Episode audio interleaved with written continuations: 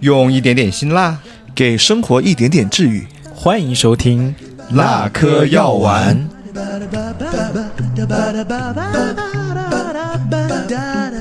然后我就问他，我说为什么吃拉面就是那个？他说吃拉面的声音。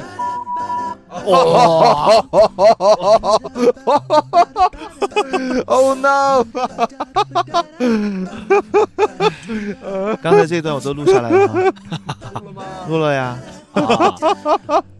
这个作为以后的那个什么 VIP 收费，番外哈。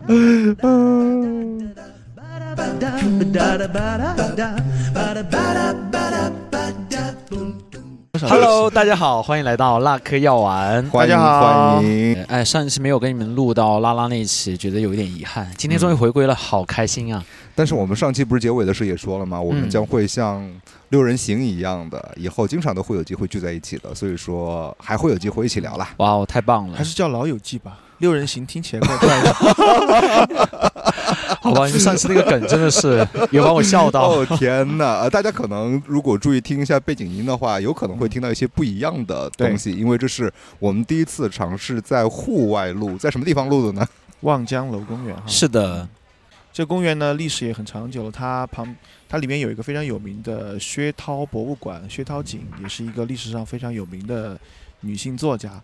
呃，嗯也很推荐大家有空可以来这边逛一逛。是的，但嗯这个公园，其其实四川的公园最著名的文化还是棋盘娱乐嘛。啊，对对，对 棋牌娱乐是哪儿都是棋牌园，而且其实我们在公园里面逛的时候，我是看到了有很多就是关系非常好的老姐妹、嗯老兄弟、嗯老兄弟姐妹。我也不知道他们的友谊是刚刚才建立的，还是已经维持了几十年的时间了。我特别好奇他们的故事。嗯那今天我们不妨就讲一讲友谊吧。嗯，对，我觉得这个话题也是一个蛮经典的话题。嗯对，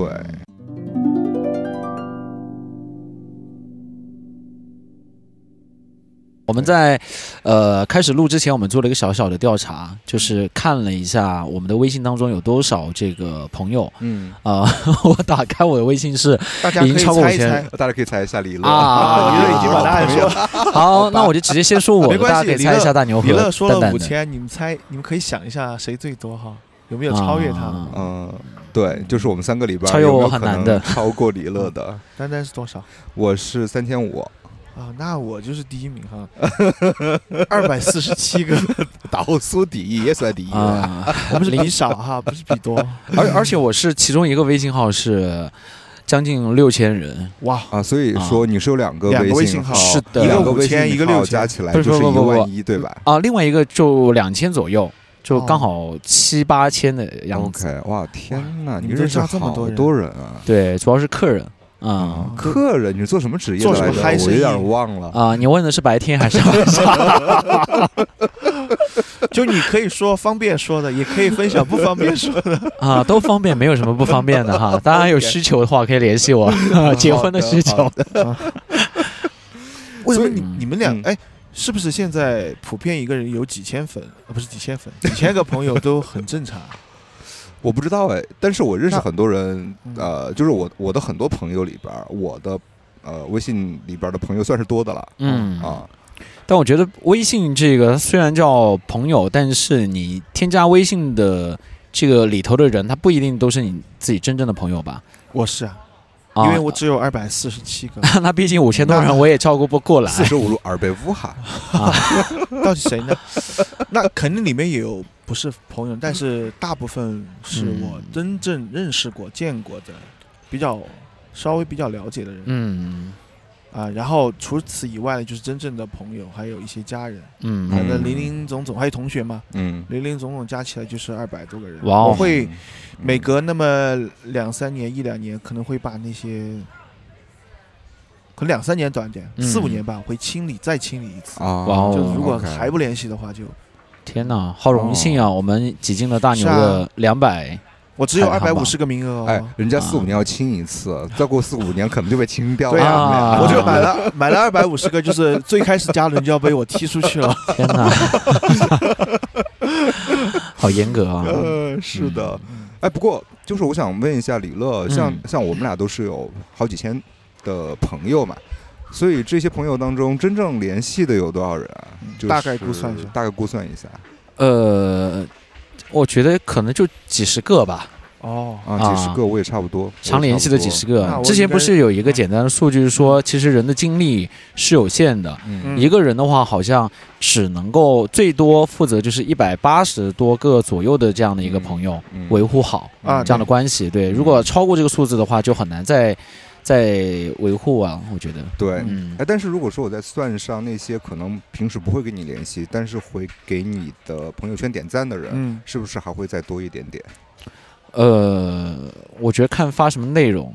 发现我最近的朋友圈，大家的点赞都像消失了一样，再也、啊再也没有多少的点赞了被限流了，啊啊！朋友圈有限流这个说法吗？好像有哎。啊没有啊？哦，公众号有，朋友圈公众号应该是没有的朋友圈应该是没有对的。啊，我觉得我刚开始用朋友圈的时候，我觉得随便发个什么都能至少超过三十五十。嗯，那现在可能就点个二十，我就觉得哇，好开心啊！那你要反省一下，这几年有没有好好努力的发朋友圈？有啊有啊，真的有好好在经营自己的朋友圈儿，啊，哦，经营不善吧？啊，哎，所以你们就是通常一个月都会发几条动态啊？我基本上每天都会发，每天发个一两条吧。我没有，你也没有吧？嗯呃，我我差不多是每天发，你可以看我啊朋友圈，我差不多，偶尔会有一天不发的，但是很少，我基本上天天发。我一周可能会发两到三次吧，大概。嗯，但是我发的内容基本上不是我们家猫，就是就是古典音乐，就偶尔会和工作相关。啊然后我会有一点点强迫，就是一天不能超过两条，超过两条我会自己就会难受。哦，我状态我觉得占用了大家的公共资源。我状态不好的时候，哦或者是心情比较差的时候，或者特别特别嗨的时候，嗯我一天会有四五条，嗯啊嗯嗯。但是一般都不会这样子。呃，像我那个工作号的话，主要还是发跟我工作相关的内容啊对嗯啊，就是如果最近素材多的话，那可能就会大家会刷到多一点。对对，啊我几乎没有。什么工作的可以发的，我几乎嗯全是个人分享的一些东西，所以就还好。嗯，高质量朋友圈。是所以我非常好奇，李乐几千人你都是通过什么方式来加的呀？这是不是意味着你是一个非常擅长交朋友的人呃，我自己不这样认为耶。啊？啊，因为你是个 I 人吗？嗯、我是一个从 I 变一，哎，那个那个怎么为爱做一的人。想学阿布啊？哦，好了，失败了啊。他他主要是应该是跟他职业有关吧，嗯他必须要加很多客户。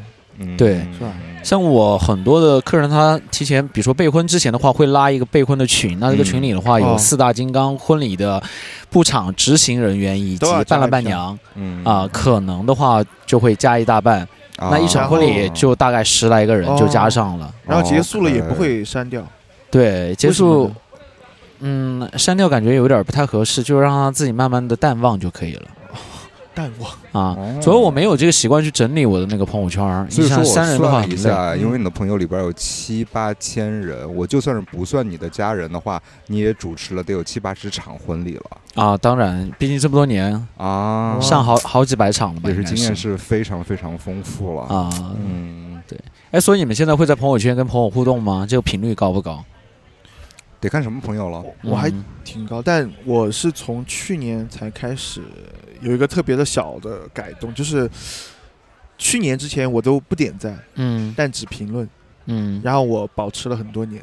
嗯，是？吧？啊、因为我可能是我个人的一些小癖好吧，我觉得那个点赞是一个太轻而易举的一个动作了，嗯。然后我喜欢，因为我关注的人本来不多嘛，所以我可以花那个精力，就是真正的比较仔细的去看这些朋友他们发的东西。但除了推销广告就算了，嗯一般不看。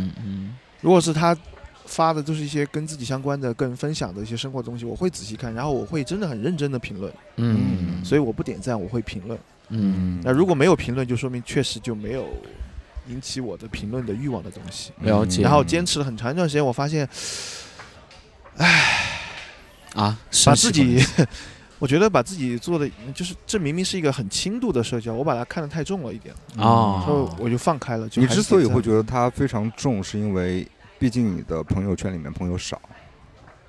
不是是因为本来总量少，所以都是朋友，，OK，所以就不存在那种太泛泛之交的人，很少。其实哦这个比例很少，OK，所以我很像，我很想把自己的那个精力就是就分配一部分去认真的看他们发什么，去跟他们回应这样子。哦，但我听大牛说过，他其实是一个比较擅长交朋友的人，但是你会对朋友做一些筛选，是吗？是，嗯，啊，对，也不叫筛选吧，就是你比较擅长交，但是这个技能未必会常常用。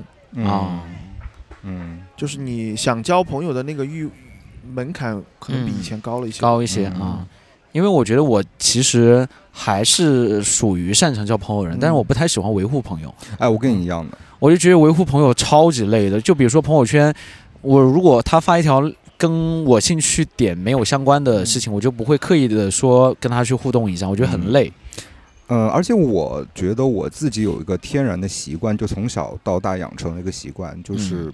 可能我算是一个精神世界还比较丰富的人啊，嗯就相对嗯。而言呢，我觉得我的生活还是比较富足的，嗯，所以我一般会倾向跟朋友，不管是什么样的关系的朋友，倾向于跟他们保持一定的距离。虽然说我在交朋友的时候可能会是一个非常热情的人，然后会是一个非常愿意跟他们沟通交流，以及在见面的时候我会是一个非常开朗的人。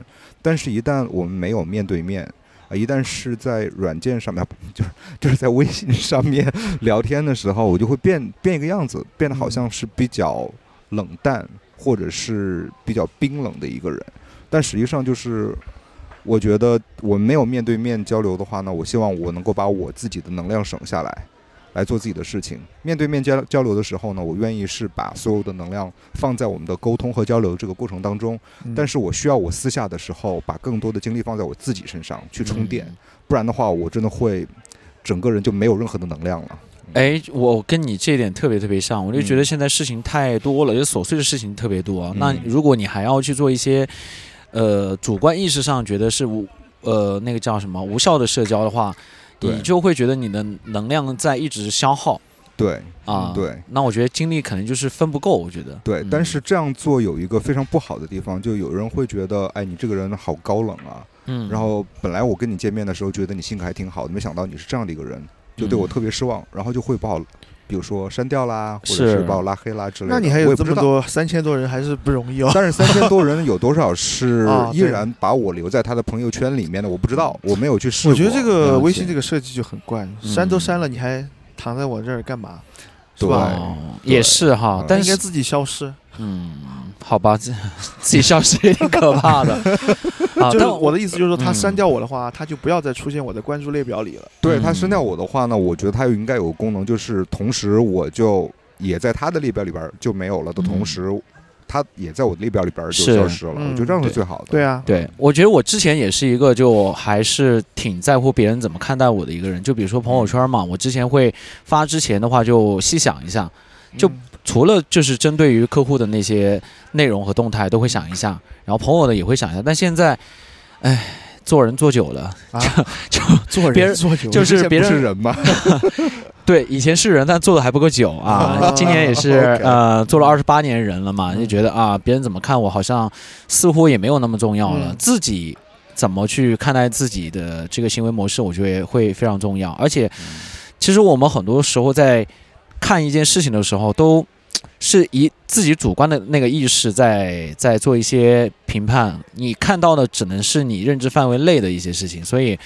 有时候你主观的去强迫自己说思前想后发一条朋友圈，那可能别人看来也不是这样子的，所以你没有办法照顾到每一位朋友。那我，与其、嗯啊与其这个样子的话，我还不如就照顾到每一位。好奇怪就就就躺平一下了。我就觉得以我自己开心和以我自己为主。对对对，嗯，我觉得我发朋友圈都是我自己想想发啥就发啥，我从来不会考虑别人怎么想。嗯，那我会，我之前会你。会那对吧？嗯大牛呢大牛呢？一半一半吧，我刚好在中间，我就是零点五。零点五，好吧，那两位哥哥就是，毕竟做人还是比我做的久，经验会更老道一些啊。但是我因为我并不是一个特别喜欢把事无巨细都跟别人分享的一个人，所以说呢，嗯。我觉得特别有意思的，或者是这个时候我特别想分享的时候，我就分享。嗯。但是我并不会分享太多的东西。是。我我确实对朋友圈以前我就觉得那个洁癖还更重一些，嗯。就是我如果是太无聊的事情，我觉得这个不值得分享，啊，因为有些朋友甚至把朋友圈当成什么公共告示板，什么你们在哪里啊，还不来？他会发这种朋友圈，我真的是一头问号看着我。啊，他应该发错软件了。但是实际上，我觉得朋友圈它本身就是一个非常怎么说呢？它是一个非常封闭的生态。嗯那所以说，我觉得这个封闭的生态本身它就不是对外的，嗯因此在这个封闭生态里边，大家都比较熟。那这个朋友想做什么，包括我，我想做什么，想发什么，我都是允许它发生的。只是呢，因为我工作的原因，有些时候会加一些同事同行，嗯。是啊。然后就会发现这些同事同行他们发的一些东西，我就觉得非常奇妙，就是他们可能没有分组嗯，啊，就是有哦些东西完全是不太适合发在这个同事或者同行的呃这样的一个组别当中的。是啊，可能是比较私密的一些信息，他都发出来，我觉得特别搞笑。哦，这个呃我有分组，你们你们有分组吗？我很少，啊因为我只有二百四十多个人，你还分什么组呢？也是可以分的。我其实有略略分了一下组啊。嗯、我觉得朋友圈它这几年确实有一个进化趋，就是因为微信这个平台越做越大了嘛，嗯。嗯很多比如说商业上公司啊，嗯，他们都在利用这个平台来做事情，所以哦。它的那个它最原始的那种朋真正的朋友之间的那个圈子，其实已经发生变化了。嗯。对，在很多人看来，他已经不把朋友圈当成是自己这严格意义上朋友的圈子了。嗯。它是一个有一点泛社交的圈子，甚至于你觉得它是一个，可能跟微博还不能比哈，微博是一个纯陌生人嘛，但朋友圈其实你很多大部分的常态，我观察一下，其实加了很多不不太认识、不不熟悉的人，嗯，所以他发朋友圈，他不会在上面分享很多很私密的事情的，了解，嗯。他都会发一些更很官方，要么就很口就。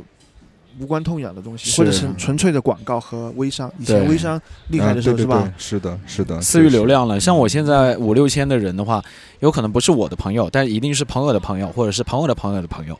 哦啊，这么说的话，其实 你你也可以说啊、比如说奥巴马，对，奥巴马就是你的啊朋友的朋友的朋友的六六度朋友对对对人际。关系哦六度理哎这个论。因为我的同学给奥巴马做过翻译，所以说嗯这是一个非常近的距离了。你看，我我也通过你，也通过你朋友哦认识奥巴马啊。好，那我跟奥巴马就是属于是朋友的朋友的朋友，素，哇哦，一下子把自己的 level 提高了一点。嗯是，那所以说，呃，我想问一下，如果说是在朋友圈里面，呃，就这么多、这么多、这么多的朋友，而且呢，大牛也说到，就是四五年可能就会清理一下我的这个朋友们啊。嗯，那清理的条件是什么？是什么样的哎人不满足你做朋友的要求了吗？还是怎么样？就是有些人，呃，比如说我举个例子，是某一次出去徒步认识的，嗯对吧？然后呢，其实就很多年前以前去的，然后回来虽然加了微信，但后面大家就再也没有交集了，嗯朋友圈里面也没有互动，嗯为什么不说话？因为他不发呀。啊，然后我的呃动态他也也没有点赞，也没有关注，什么都没有。嗯嗯，有有可能对他来说，他其实不用朋友圈的，啊啊对吧？然后微信上，那你又不聊天，我就觉得留着干嘛呢留着没什么？用。嗯嗯可能有些人会想，哎，是不是多一个人多一个机会？嗯可能我这方面考虑就就比较少。嗯我觉得在亲密关系里边儿，之前我们也说到过，就有所谓的假性亲密关系嘛。所以我在想，朋友是不是之间也会有这样的一种假性的亲密关系？是这样子的，就是我之前比如说到外面去旅游的时候，嗯会碰到那么一群朋友，觉得啊，天呐，能够在这么遥远的地方能够碰到这样一个就说说话特别投机的朋友，我觉得特别开心。然后当然就加了微信，嗯，然后就可能在那段时间就一直会呃聊啊聊聊啊聊各种各样的聊。后来回国之后呢，呃找机会又聚在一起的时候，就发现哎，好像我并没有之前在国外的那种感觉了，就感觉没有那么默契了。可能我有种感觉，就是可能因为在国外大家都不太说国外那门语言，但是我们俩有同样的文化背景，我们俩有这种呃非常天然的亲密感，所以我们就会觉得是特别好好的朋友。吊桥效应，对啊，对吊桥效应。嗯，然后回国之后发现这个吊桥效应它就没有了嗯，啊，然后就自然而然就没有办法持续做朋友了。那你们多这样的朋友，哦，那哦你们怎么定义他是你的真朋友还是假性？好朋友就是真正的好朋友和一般朋友以及泛泛之交的朋友是吧？对啊，怎么去定义就是好朋友这个事情？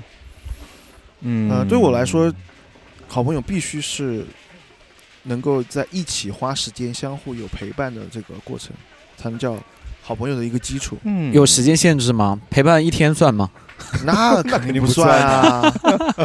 你今天周围的娘娘也陪了你半天，对啊，啊，但是那一天的话，就是非常非常的有意义，就是你跟他聊到的所有的观点，你们都非常非常的默契。要要要是一个长时间，一天是绝对不够。对，我觉得你你一天的话，可能那一天的密度够，嗯但它长度不够。对，啊，嗯所以那一天的话，如果聊得非常好的话，算是假性的亲密朋友。如果你认识一天聊得很好，我都都不能叫他是朋友吧？对，可能就是一个觉得聊得还蛮投投机机的一个陌生陌生人。人，对，哦，嗯，这样子的对，那你当朋友的那个门槛也太低了。对，啊。啊，嗯，但我跟大牛不太一样，对我来说，最好的朋友其实是曾经有过有非常长期和非常亲密的陪伴，啊但是因为其他的原因，可能是地理的原因，或者是呃自己所生活的状况，因为我未婚嘛，他们可能结婚有孩子了，啊、但是呢，偶尔聚出来的时候，依然会有非常强烈的默契，而且在两次聚会之间，不见得会非常频繁的交流，但是一旦交流，我们就能够契合的那种朋友，我觉得在我看来，就是我最好的朋友了。我其实跟你说的是一样啊。啊，我说就是有有，你首先要有一个长期陪伴的基础，对，你才是呃后来比如说你们异地工作啦，不在一个地方啦，嗯。偶尔见一见，这是也也算的。对，但是实际上，如果说，即便是我们之前有非常强的基础，嗯。但是还是会有一部分朋友，对我来说可能是大部分朋友，嗯。在比如说距离变远，或者嗯是生活境况改变之后，就慢慢的渐行渐远了。嗯其实这一部分朋友也是非常多的，啊因此到最后依然保持联系，而且偶尔相见的时候依然还有默契的朋友，已经是非常少数的了。嗯是嗯，嗯，所以我们会觉得朋友真的都是阶段性的吗？你们当中有没有就是曾经跟你们玩的特别好的朋友，但是就是不知怎么回事儿，后边就渐行渐远了，就两个人都非常有默契的，就没有再联系过彼此的这样的朋友？其实是还蛮多的。嗯嗯，嗯，陷入沉默。对，一下就陷入了沉思，因为确实有很多这样的朋友。以前我甚至会认为有些朋友应该就是一辈子的朋友了，甚至我们在口头上也表达过嗯很多次，我们就应该是一辈子的朋友了。但是实际上，真的，哎呀，年少无知的时候就特别喜欢用一辈子来作为形容词，实际上真的没有维持那么长的时间，就嗯现在连联系方式都没有了。是嗯，小的时候好像大家那个时候就不同阶段、不同年纪对朋友的定义好像也不太一样。那个时候的当下认为他是我一辈子的好哥们儿、好朋友，但好姐是妹，对 现在真的不一定有联系。就比如说我在小的时候，就是我有几个陪伴我一起去读书的嗯，呃几个同学，他也是我们一个一个院子一个村儿的。嗯我们每一次读书的话，都会相约几点起床，然后呃彼此陪伴走嗯大概几公里的路，然后到达学校。嗯然后那个时候我们很小嘛，还不会骑车，我们会一起学着那个骑车，因为个子太矮了，所以只能站着骑车，啊，然后还把腿摔得特别特别烂。好。可爱啊，对，然后也会相约在周末的时候一起玩那个小霸王机的那个游戏，堆雪人、冒险岛，对对对，这些当时就玩的特别特别好，而且还会一起去捉泥鳅，嗯。去河边去搬螃蟹。嗯。那个是我在大概小学三年级之前的一些小伙伴，嗯他是一个院院子的，后边我就转学了，就再也没有跟他们联系了。但是我想联系的话，是跟他们可以联系得到的，而且我的爸爸妈妈跟他们的爸爸妈妈都都都认识。嗯然后后来我初中的时候，就又再回到了当年，呃，我们的那个村子嘛。那其实这些人我想要联系的话是可以联系得到的，但是我没有一个合适的理由去说服说我我还要去联系他们，好像其实我听起来就是，嗯呃，从你的角度上来讲，这样的朋友啊、因为你说你没有理由去找他们了，嗯其实，在你看来，这样的朋友的必要性已经不太大了，对吧？但是我的好奇心也会非常重，我想知道当年我玩的这么好的朋友，他们中间他们怎么样了呀？对怎么样了，经历了些什么，会不会跟我一样也经历了很多的事情？他们的故事是怎么样子的呢？他们现在就是他们的发展呀，他们是一个什么样的情那又况？是什么阻止了你去满足你的好奇心呢？就觉得嗯，聊完之后也会很尬的结束掉，未来好像也不会有联系，我就迈不开这个腿和嘴，因为如果嗯我想跟他们去联系的话，很很容易，走几百米就到了。而且我还从我妈的口中得知那位朋友他即将要结婚了嗯，啊，就和我这样的身份就想去送份子钱。对。如果我知道他是个 gay 的话，我肯定就去跟他当朋友了，当姐妹了，就可以无限的聊下去。我们刚才说朋友圈的时候，嗯。我之前的那个分组非常非常的明显，但直到现在的话，我大概就只有两个分组，一个就是同志，一个是非同志。啊。哇只要是同志的话，就同志一家亲就是我的家人。对。吧？我知道了，嗯。对，啊，所以真的，我就觉得，就是如果他我知道他是性少数群体的话，我就会非常非常的有亲切感，嗯我就会想要主动跟他去联系一下。但但是，因为性少数嗯群成为了你们一个新的可以聊的话题，对对对，而且是一个持续可以长久聊的话题。嗯所以你的那个好奇心有，但没有那么多，对他没有战胜你的那个，嗯，觉得会尴尬，对对对。觉得，没有话题聊社交恐惧之类的，嗯对，而且嗯。这这几个朋友就是从小陪伴我的这几个小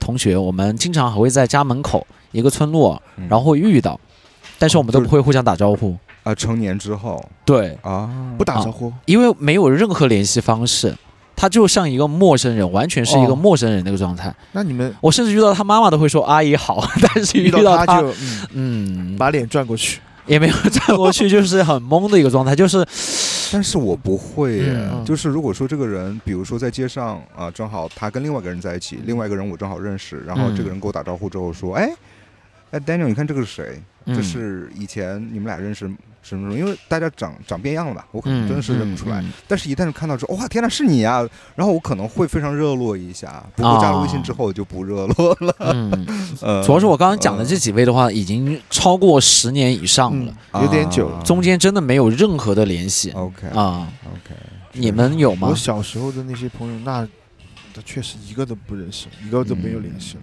嗯因为那个时候还是前前前互联网时代，对 不要说互联网了，那个时候连座机好像都不是每家都有，嗯啊，后面才出现的，是对吧？是那就更不可能没有。嗯而且我小时候其实辗转住过很多地方嘛，又搬家，嗯其实不是一个一直在一个地方住的状态。嗯可能我小学五年级以前就那种小朋友时代的生活，其实我住的是成都市的一个挺有名的那种，嗯、瓦房区，叫九入村。可能成都的朋友比较知道，它是那种很很老式的那种小街小巷，嗯。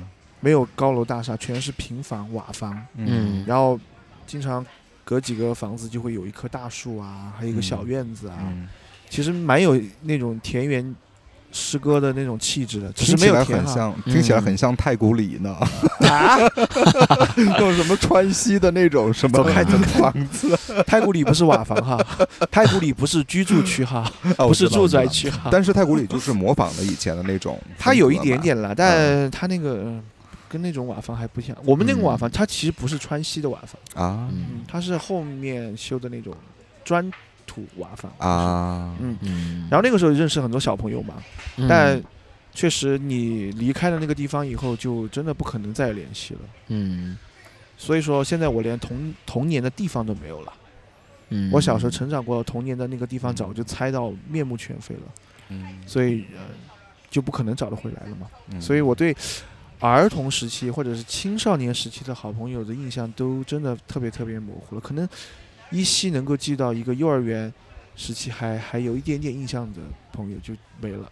OK 嗯 OK，嗯我觉得我很幸运，就是我呢就有一个从小玩到大，他是我小学同学，嗯就是呃，真是小学一年级的时候，我们我记得非常清楚，第一次见到他的时候，他在马路边上哭，嗯当时是他的爷爷。呃，他他的外公啊、在在陪着他，然后呢，我就看到这这个小女孩在哭，我就跑过去说你怎么了？然后这个时候，因为我我是爷爷接我去学校的。然后这个时候呢，我的爷爷看到他的外公，然后两个人就开始打招呼，结果他们是战友，哦，哦，就失散多年的战友的那种。然后我们就从那个时候就开始啊，反正都很熟嘛，就开始嗯成为朋友了。你也就小学找到了一年级失散多年的姐妹。啊，素，你见过的聪聪，嗯哦，就是聪聪啊就，聪聪嗯啊，哦啊聪聪啊そうですね。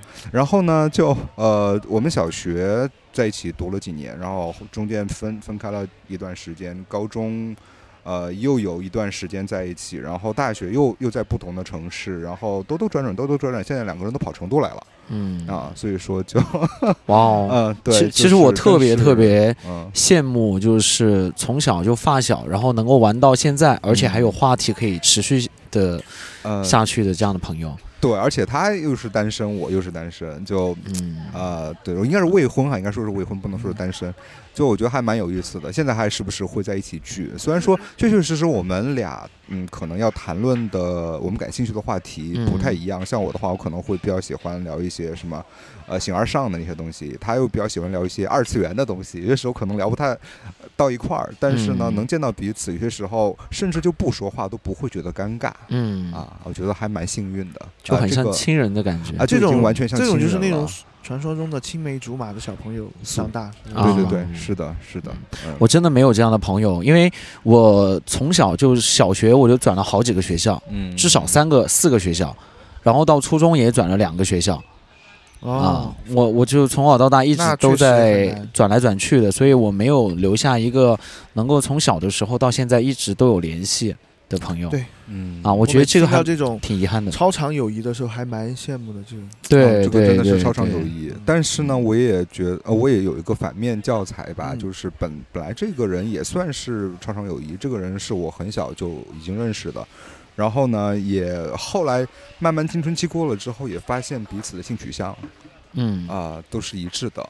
然后后来有段时间我们是在一起过，但是在一起过之后，很快就因为那个时候还是学生嘛，很快就发现不合适。嗯。啊，但是呢，在青少年时期或者是比较年轻一点的时候，就是大家谈恋爱可能就不不知道怎么谈，在分手的时候呢，真的会弄得鱼死网破的，就是不断的去伤害对方，以至于说后面伤到连朋友都没法做了，然后有个很长很长一段时间没有联系，后来很很有意思，就是他在微博上面找到我，嗯。然后加了我的微信，然后其实我还蛮兴奋的，啊，我就说哦，有没有可能重续前缘之类的？因为毕竟那个时候我们俩其实对彼此的感情还是很深的，嗯。呃，然后我们就找了个机会线下见了一面，嗯，就发现说他已经长成我不喜欢的样子了，啊，哇哦然后你不见得是形象啊，就是他整个人跟我就完全没有任何 可以聊的那种话题了，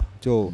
就会尬聊，然后我觉得嗯会 很尴尬，跟他聊聊天的时候嗯，然后他也感觉到就是可能我成长的比他快得多得多，嗯啊，他有点追不上我了。然后后来嗯在那一次见了之后，就没有再联系。然后后来有一次是过年还是什么，我不是群发短信祝大家，就特别好的朋友我都会群发祝大家嗯新年好之类的嘛。我发现他已经把我删除了哇哦啊，其实我觉得在你的这一辈子当中，走丢的很多朋友哈，就是因为你们分开以后，其实你们所经历的这个世界其实是彼此非常不同的。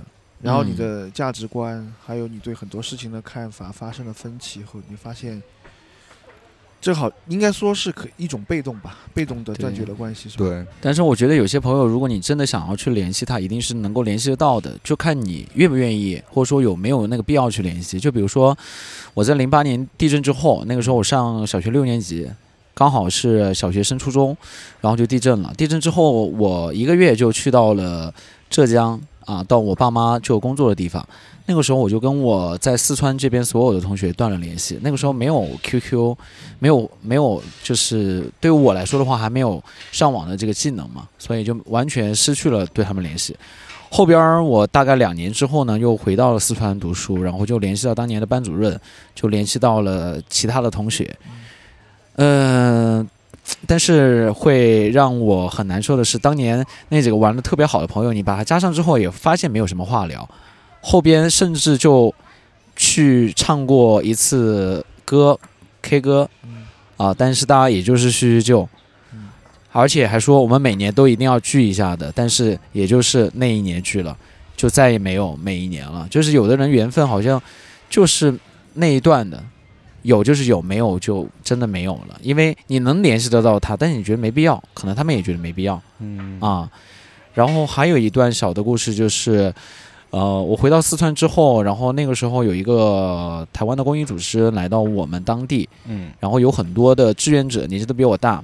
我会在每周五放学的时候到达那个空间，那个空间叫安心站，就是属于地震之后他们做了一些心灵辅导的一个一个空间。嗯。我会到那边去跟他们玩，嗯。然后周天上学的时候我也会到达那个地方。嗯。我会觉得在那个空间特别的自在，因为在我们那个当地是一个小地方嘛，然后通过这一群大哥哥大姐姐，我能够看到外面的一些全新的世界，嗯。就相当于他为我打开了一扇新的一一个一个窗户，让我看到了更多元的一个一个世界。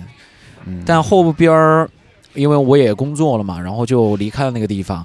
他们后边儿也因为各种原因也离开了，嗯所以我们也失去了联系，我就觉得挺遗憾的。但这个这段关系的话，我是想持续保持下去的，所以。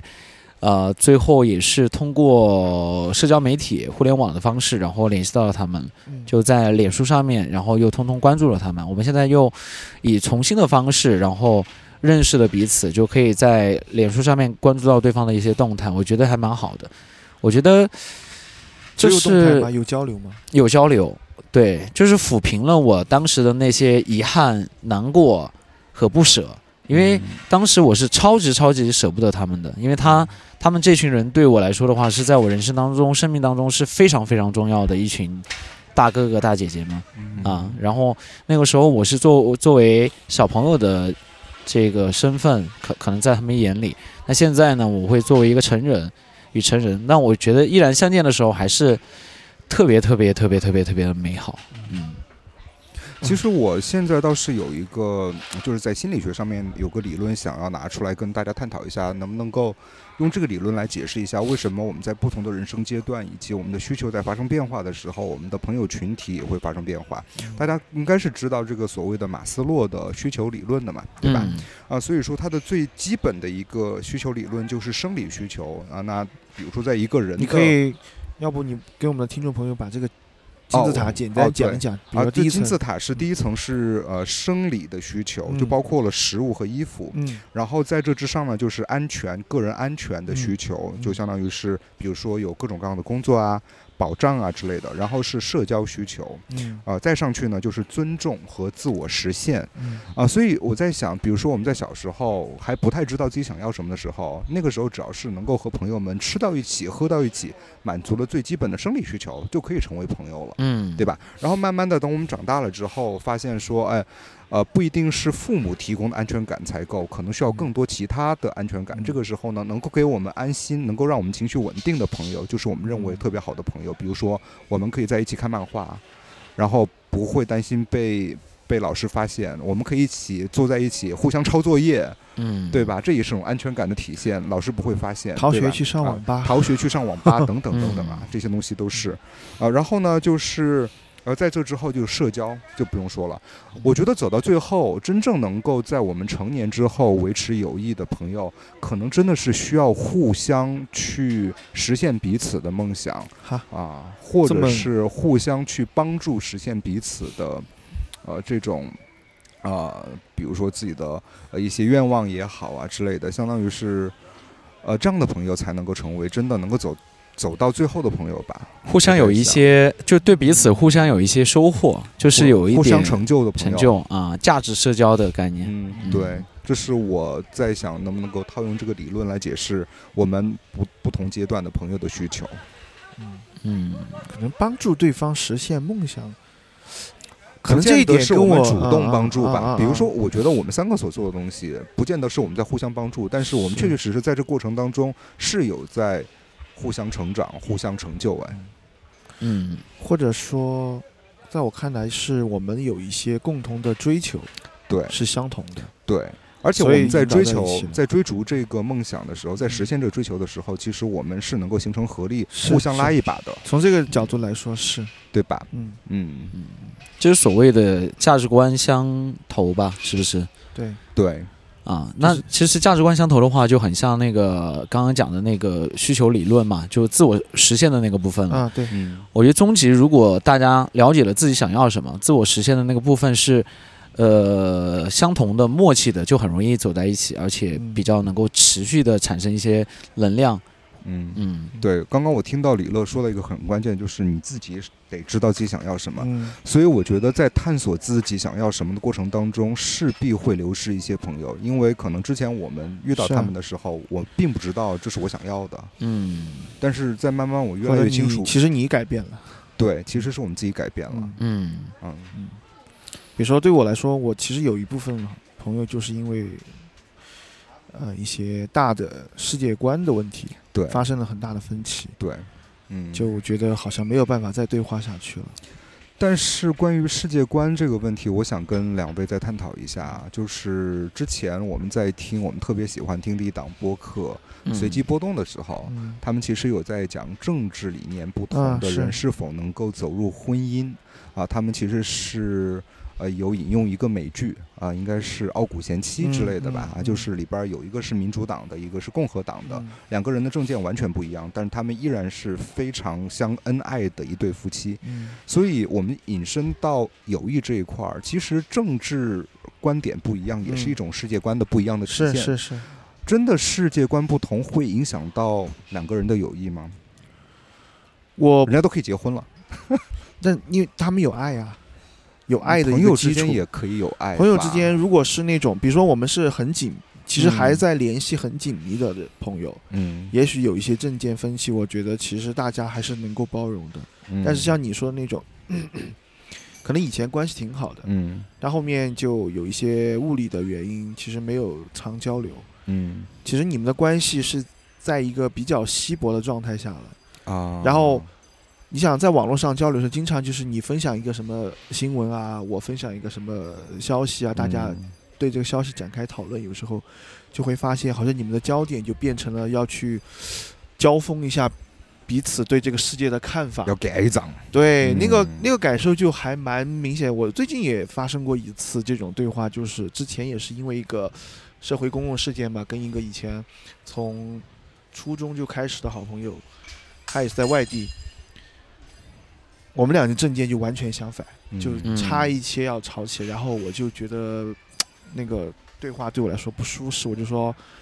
咱们就此打住吧。嗯嗯我觉得这个话题，既然我们想的很不同，就不我们就不要聊这个话题了。嗯然后最近他呢，他感情上遇到一些问题，嗯他也主动问我能不能给他一起打个哦，他给我打个电话，我聊一聊。嗯我们就聊了一些是关于感情的问题。我发现嗯那个东西是会修补你们之间的那种嗯不再亲密的感受，嗯，甚至会增加你们的那种友谊的体验。嗯，所以嗯我发现，如果是跟好朋友一起聊政治问题或者说社会观念问题的话，确实会容易发生一些矛盾和争执。但是，真正的感情是建立在你们共同经历的这种更私人层面的这种情绪、情感的交流。嗯，这个东西是维系你们的一些友谊的基础，而不是说你们对同样呃同样一个社会事件的一个看法。是嗯我现在其实也对我以前的一些，比如说政治观念发生很大分歧的朋友，也是采取了这种态度，就是嗯我几乎不会主动跟他们聊关于政治的议题或者社会的议题。嗯，嗯所以更多把精力放在培养跟他们的所谓的这个私人呃私人的这种感情上，也就是一种其实就是爱嘛，啊，是对吧？是是，嗯，我觉得经营朋友好像跟经营伴侣是一样的，因为这个世界上没有一个人在各个方面都跟你是十分契合和默契的。嗯。啊。就刚刚大牛讲的那个，我觉得就是如果彼此他能够做到基础的真诚和坦率，就是能够做沟通，然后能够互相的尊重彼此，嗯达成这个基础上面，那有不同的政见也好，或者说在其他方面有不同的看法也好，嗯，好像也是能够互相包容过去的，除非在很多方面都真的没有办法。你说的这个太难做到。对，我觉得难做到非常难，我觉得啊非常难。而且是我觉得，其实有些时候，朋友和朋友之间的那种关系，比情侣的关系来的更为微妙。因为我觉得情侣，呃，他可能在一起没有多长时间，觉得不合适，那就分开了。嗯，但情侣有些，呃，但是朋友之间有些时候，我发现啊，就是尤其是长时间的朋友，嗯在我们遇到一些矛盾的时候，我真的会不知道该如何处理。我是把这个朋友给是给分掉了吗？也不嗯可能，因为毕竟跟他在一起有那么长的时间了。啊，那我该怎么去处理这个问题？我又觉得会非常困难。怎么告诉他？怎么以他喜欢的方式告诉他？还是我们根本就是在本质上面已经出现了分歧？哦有一我就应该点保持距离了，还是怎么样？有一点不太想接受，就是你们两个可能已经慢慢不是朋友这个事实。对，其实这个事情我之前跟大牛有讨论过，嗯就是关于匆匆嘛，就是之前嗯我们出现了一点点矛盾，那嗯当然这个矛盾现在已经解决了，但是那个矛盾曾经让我非常的苦恼，而且因为这个矛盾，我们有好几个月的时间不说话，你看。对于我们已经是有三十多年友谊的朋友来讲，几个月不说话，真的还是一个很大的考验了。有时候你跟朋友，比如说聊起一个社会议题，提到的那些价值观或者理念的时候，有时候它是一，它还是一种情绪的宣泄。对，它其实很难做到像你刚才说的那种，呃，平等的、坦诚的交流。有时候我们会把相信一个东西是化，当做看待一个人的做事的一个底线一样，哎，真的，是吧？真的，真的，很容易。真的，真的。嗯，所以如果他跟你是一个极大不同的人的话，你甚至会开你会觉得他的为人是不是有问题？是不是有问题？嗯所以嗯我会发现这个东西往往直到现在，有时候如果是那种政见跟我特别不相同的朋友在一起，如果聊到这个话题的话，我还是会避开，很难受。首先是难受，啊让嘛要，然后其次就是尽量不。尽量避开。对对对对对，啊，所以说到目前为止啊，就是从我们三个的经验上来稍微总结一下，就是呃，什么东西。呃，能够呃不做什么东西能够更好的维持友谊的，第一个就是不要跟朋友谈恋爱，啊 第二个就是不要谈政治。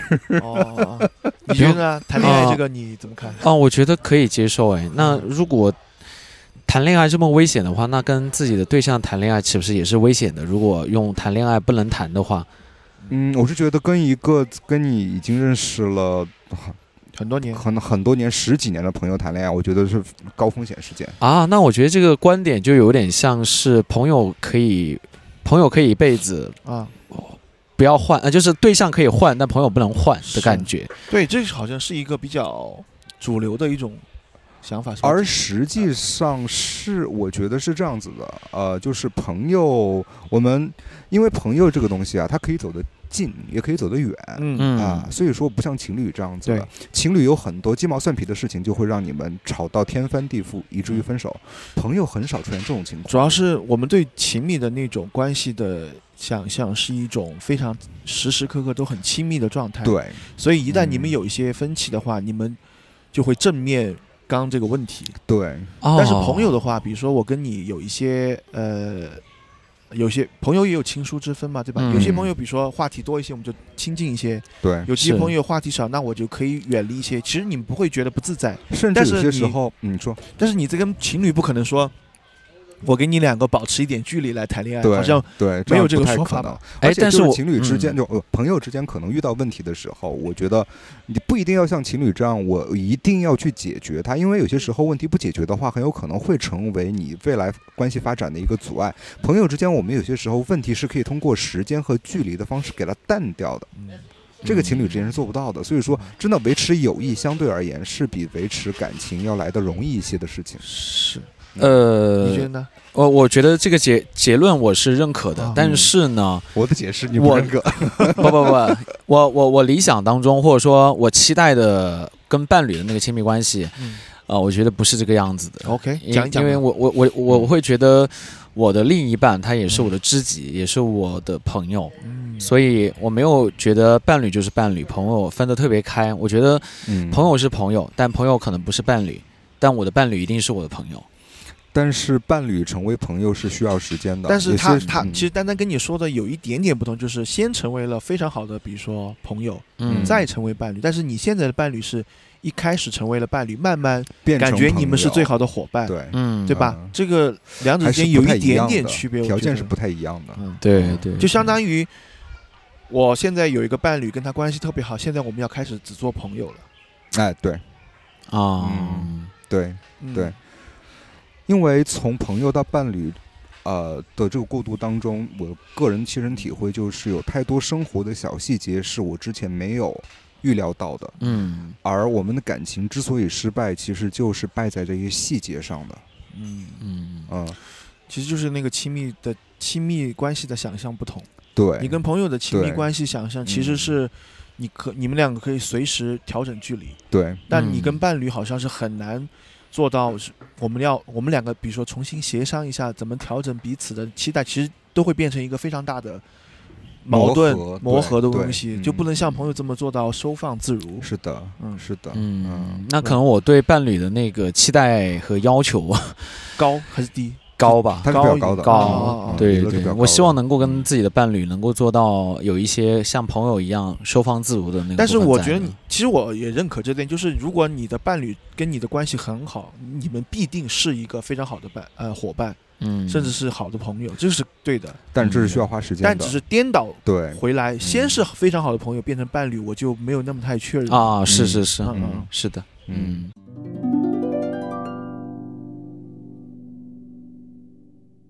聊到朋友消失，或者说渐行渐远的话，还是会或多或少会有一些遗憾，因为我们曾经付出过的真心、时间和精力，但好像最后没有办法由自己来控制，或者说决定嗯嗯，啊，是一件特别特别难过的事情。这一点，我相信就你们应该也有这样的感受吧？好像是我们无无无嗯无能为力的事情。但是我嗯不妨从另外一个方面来回应这样的一个无力感吧，嗯就是，呃，在你自己不断的朝着自己的人生越来越明确的目标迈进的同时，你不得不做一些取舍，嗯嗯和你依然在之前非常懵懂的人生状态之下原地踏步，跟之前的那一帮同样跟你懵懂的朋友。呃，一起原地踏步，并且看着一些好像突然搞清楚自己人生目标的朋友，慢慢的离开自己的舒适圈，嗯，这两个选择之间，你会选哪一个？我 还是后后者吧。就我想解构一下这个疑问，就嗯是其实我觉得，如果你和你的一帮朋友一直都很好，嗯大家他不是他们处在一个同温层，然后大家嗯彼此的进步速度是一致的，我觉得未尝也不是一个坏事。但是事实是，肯定在你的圈子当中会有一部分嗯，或多或少的朋友，他们进步速度会更快，他们会迟早脱离你的这个圈子。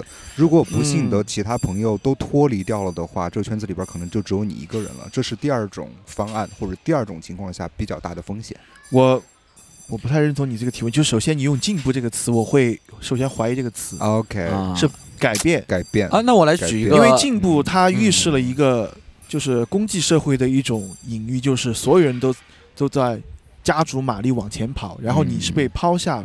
其实我觉得未必不是啊，这个是我觉得我作为一个八零后的一个一个固定思维，嗯。因为我们嗯这一代人是一直看着我们所在的社会在越来越好的嗯，这确实是我的局限。是嗯。因为有些朋友你也知道，其实是方向发生了变化，对，他嗯其实未必说他在进步，只是你们俩的方向不同了。对就比如说我的小时候，初中那批同学嗯，有很多女同学跟我玩的很好，但是嗯发现有一有一天他们谈了对象之后，嗯哎，就淡淡的就跟我们这个圈子呃有一有一点脱离了啊。这是第一个女生，可能脱离之后，然后第二个女生也恋爱了。也开始结婚了，嗯就会发现只剩我了，所以我最后意识到，我是一个少数群体嘛，我应该去找 gay 吧哦。从这个方向来看啊，对就是每个人的那个方向不一样呢。啊嗯，我其实也在追求我自己的幸福，但是他们可能会想要回归家庭一些。嗯但是通常呢，在他们生了小孩的第二，就是孩子上小学的时候，他们又会陆陆续续的再返回来嗯啊。那我其实现在回回应一下你刚才那个问题，嗯。呃，因为我觉得如果我带入的一个思考模式是谁进步谁先走，谁落后谁被落下的话，我会容易陷入到一种自责当中，或自我否定当中，因为要么是朋友先优秀的走了，我的差生留下来的。啊，我对吧对我自己感到啊遗憾，对对对自责，对对对这样他就会陷陷入到这种情绪当中。但其实嗯你这样去思考的话，嗯就很容易把自己陷入到一种排序当中去。啊，我对排序是比较警惕的，OK，所以我所以我刚才觉得说，如果你有一些好的朋友跟你是一个同温层，其实你们大家的变化速率是差不多的。其实你们能够维持一个长期的友谊，我觉得未尝也不是一件坏事。OK，那些离开了的有其他方向的朋友，他其实也会找到他自己同方向的人嘛。是的，是的，嗯，有有点像就是随机组合，嗯，大家首先是一盘，嗯、弹珠在那个沙地里滚，有些时候有些个弹珠先碰到一起了，嗯，但是它要滚动嘛，又碰到了其他的弹珠，然后慢慢慢慢就这样随机组合下去了。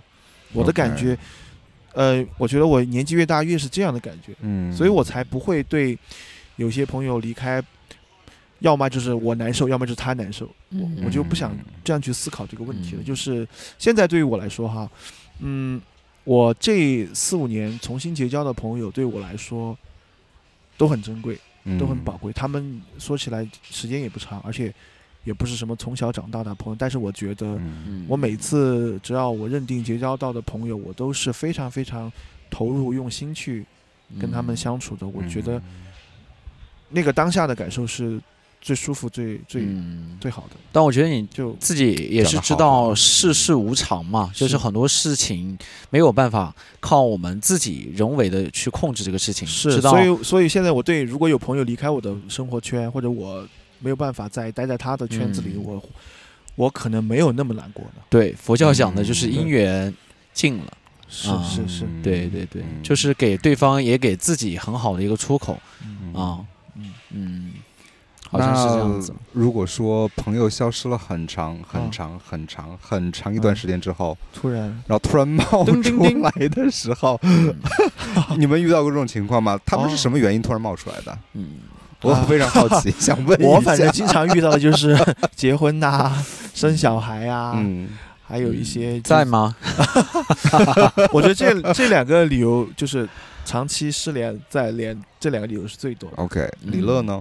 我就是刚出社会那几年的话，经常遇到同学会借钱，啊啊借钱就刚好出社会大概就两三年，这两哦三年中间没有丝毫的联联系系，一句话也没有，啊朋友圈点赞也没有啊啊。但是突然有一天就会问在吗？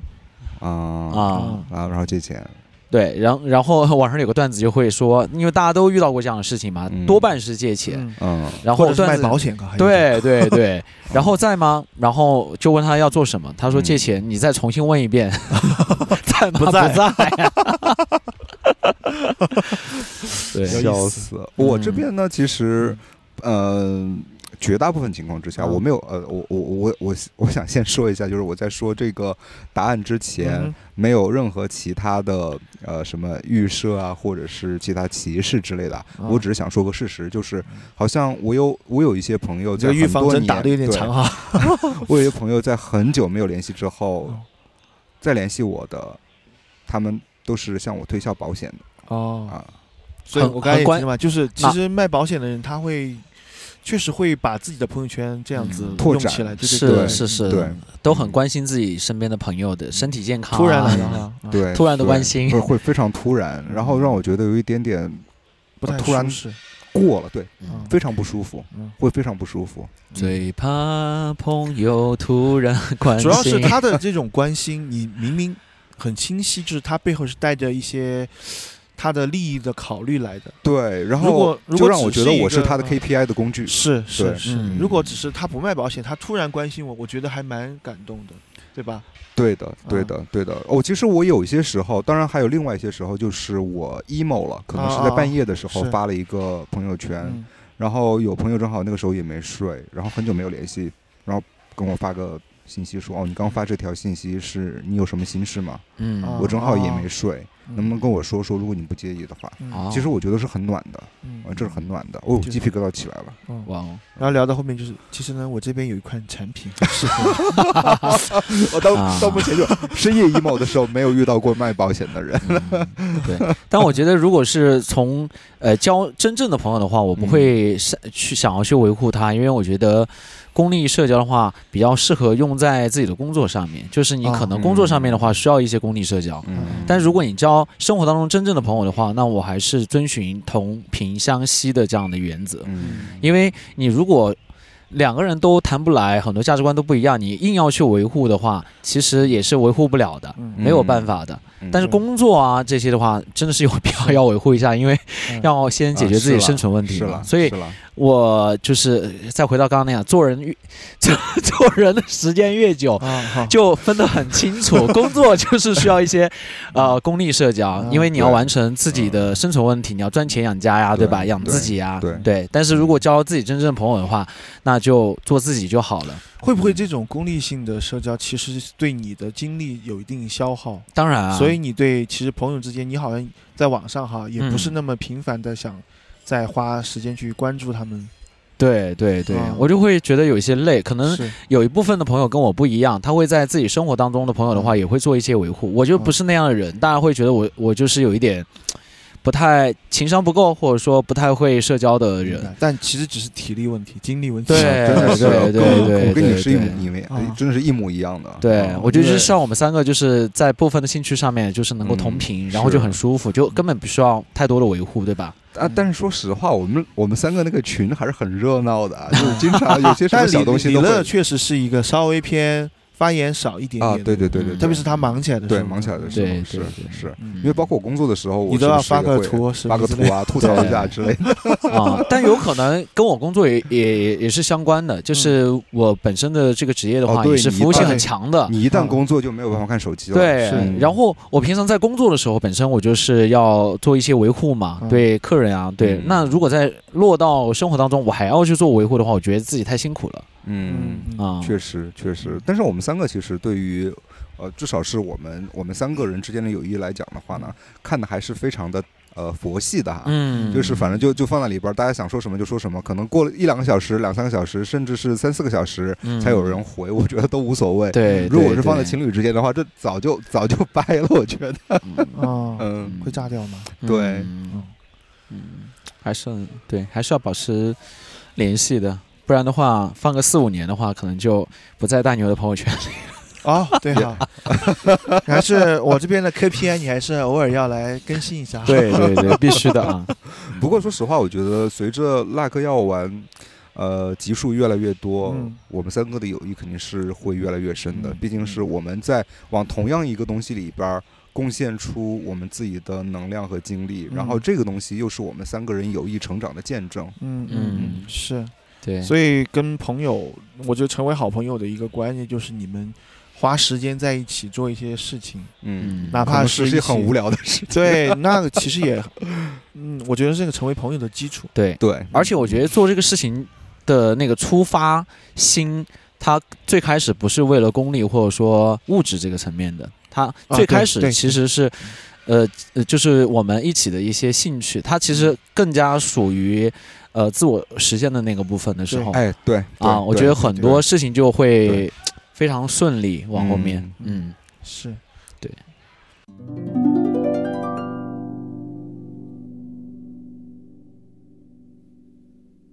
如果有一台时光拖拉机的话，啊、你们有没有想对一些就是那些曾经很要好的朋友，但后后边就是消失了，没有再联系的朋友说一些什么？嗯。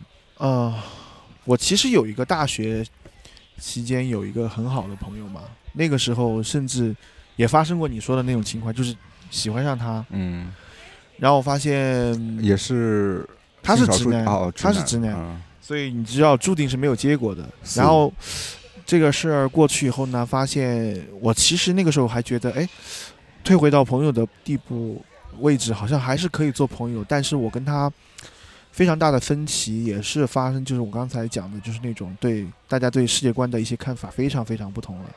他几乎变成了我最不喜欢的那一类人，所以我发现每次跟他坐在一起聊天，就是共同话题越来越少。啊，然后呢，嗯、而且还有冲突，是，嗯而且他又，我其实也是一个蛮有一些固执的人，他也是一个更固执的人你是金牛座嘛？当然啊，了，是吗？啊，你是 金牛吗？他金牛，哦，真的啊，我第一次知道，金牛座的人很固执的，嗯，嗯，屁嘞，屁嘞！我认识的金牛座都很有事业心哈。哦，那就更不准了哈。因为金牛座的人都贪财，那也不准好吗？好拉回来怎么回事？拉拉回来回来，拉回来，拉回来，回来。然后这个人其实我是主动选择跟他保持距离，甚至主动冷淡的跟他相处，啊因为他有中间有尝试过，可能想联系我嘛。然后我就觉得两个人价值观居然差这么多，而且之前的相处已经 不是很愉快嘛，嗯我就反正也没有跟他解释那么多，就单方面把他的所有消息都屏删掉、屏蔽掉了。嗯、后来我想一想，其实这个做法也是还是有些不太成熟的地方在里面。嗯，就像我刚我们刚才聊的，就是你跟朋那个时候可能我还不太善于跟那种价值观、世界观或者政见差异如此之大人做朋友，嗯那个东西对我来说好像很挺重要的。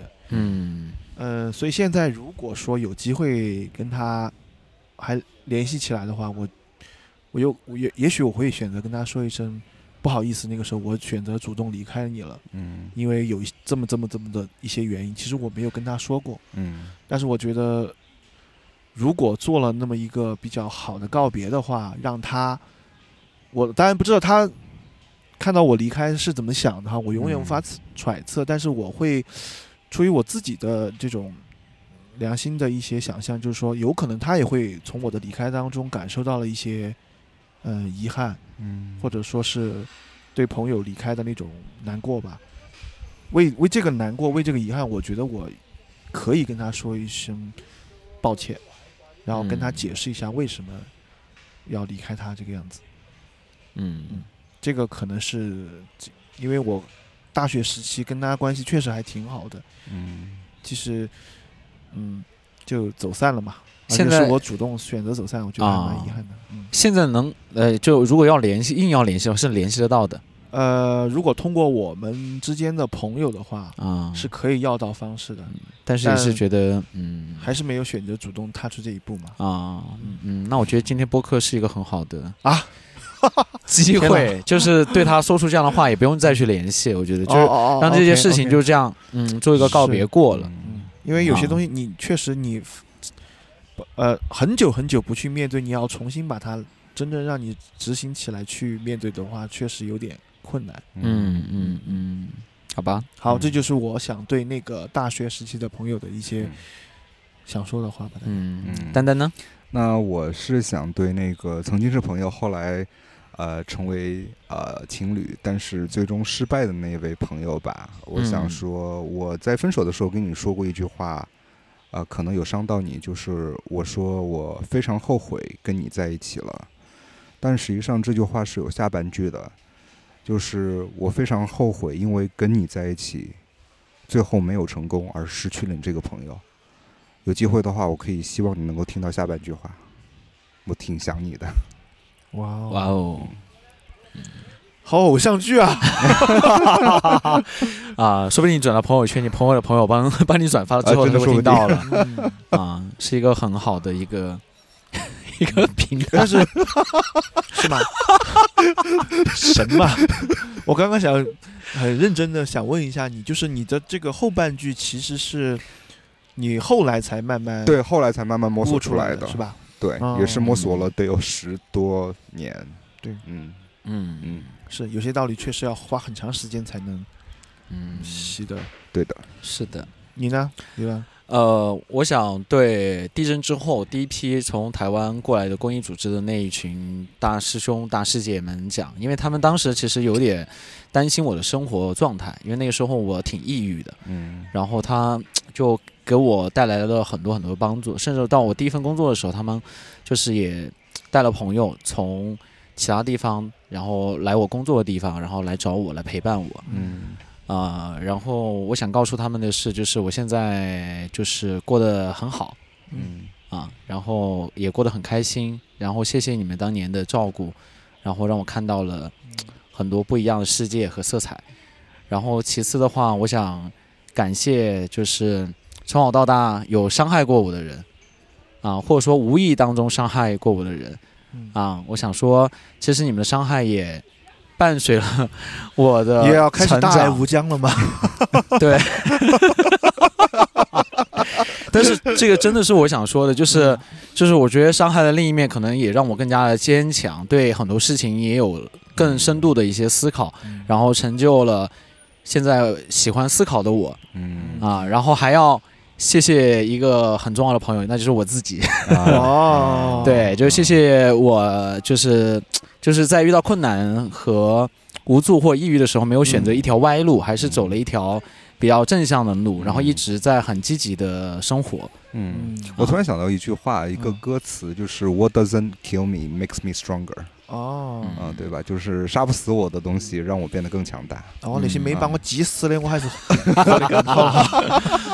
嗯，嗯，天呐，好，嗯。那我们就算是今天聊的还蛮有意思的，在公园里面，嗯，而且大家一直能够听到周围有很多音效，对，有各种各样的环境声。音，而且其实我们每个人面前都是摆了一个大纲的，后来我们在聊天的时候完全脱离大纲放飞了。基本上完全放飞了。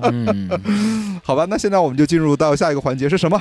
好物分享。太没有默契了吧？默契节目，好，再来一。次。接下来到入我们的好物推荐。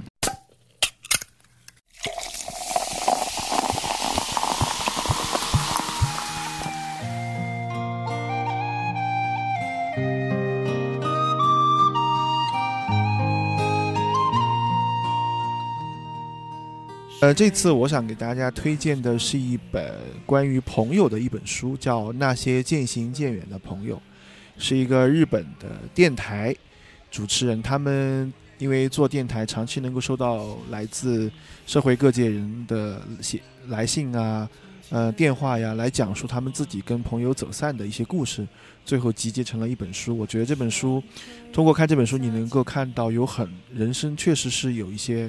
非常多的不确定性和随机性，就是人要，嗯、学会慢慢的去接受这种，呃，朋友进入你的生活又离开你的生活这样一个事实。嗯、通过看这些故事，我也让我想起了自己生生命当中以前那些曾经来过又走过的一些朋友。我觉得这本书还挺有意思的，而且它不是一个很难读的书。嗯，嗯，我觉得这本书还挺有意思的，推荐给大家。岁月轻狂啊啊！岁月轻狂我今天想要推荐的是那个软木板的照片墙嗯啊，这个非常非常珍贵啊，因为它可以把我们生活当中很多美好的瞬间通过拍立得，然后照片，然后记录下来，然后贴上去。也可以有可能你们什么共同的用的票根呐、对对对对，你觉得任何有意义的、有纪念价值的，你都可以贴在上面。嗯然后久而久之，你会发现，就会变成一面很多回忆瞬间的一面墙，很多记忆点。对，而且呢，把回忆都实体化了。对对对，嗯，包括那些就是后来走着走着就散了的朋友，啊 可能也会在那个墙上是吗？哎我其实觉得我们三个啊要不要搞一个这个回忆啊墙啊？嗯放 放谁家呢？谁家呢？哦，对哈，你家我，哎，我放望江公园吧，你家我家还是国家博物馆？还是儒家？呃，全家也可以。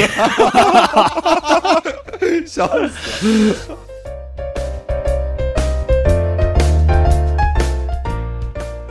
呃，我这边推荐一个也是和今天的主题比较契合的呃四本书，它是《那不勒斯四部曲》嗯啊、它其中最著名的一一部呢，就是《我的天才女友》嗯啊、现在是已经拍成了剧了嗯啊、作者呢是呃费兰特，呃，讲的就是两个女孩五十年，差不多半个世纪的友谊，嗯而且呢是一个非常女性的角度去讲的故事，啊、很多的故事是我真的觉得。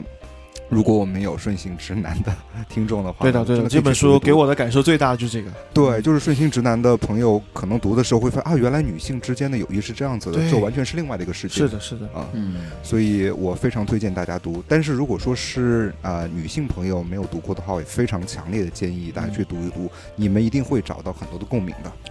嗯，非常好的小说。非常好的小说。好的。如果说实在不想看小说的话，看剧也是不错的。这剧的、呃这个拍的也是相当的赞的。剧的名字也叫我的天才女友哦啊就是 La mia amiga geniale。好 安利了。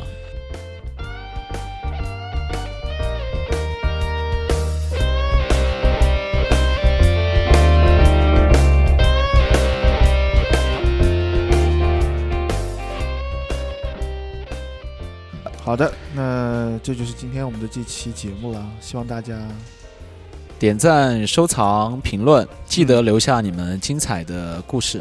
大家再见，拜拜拜。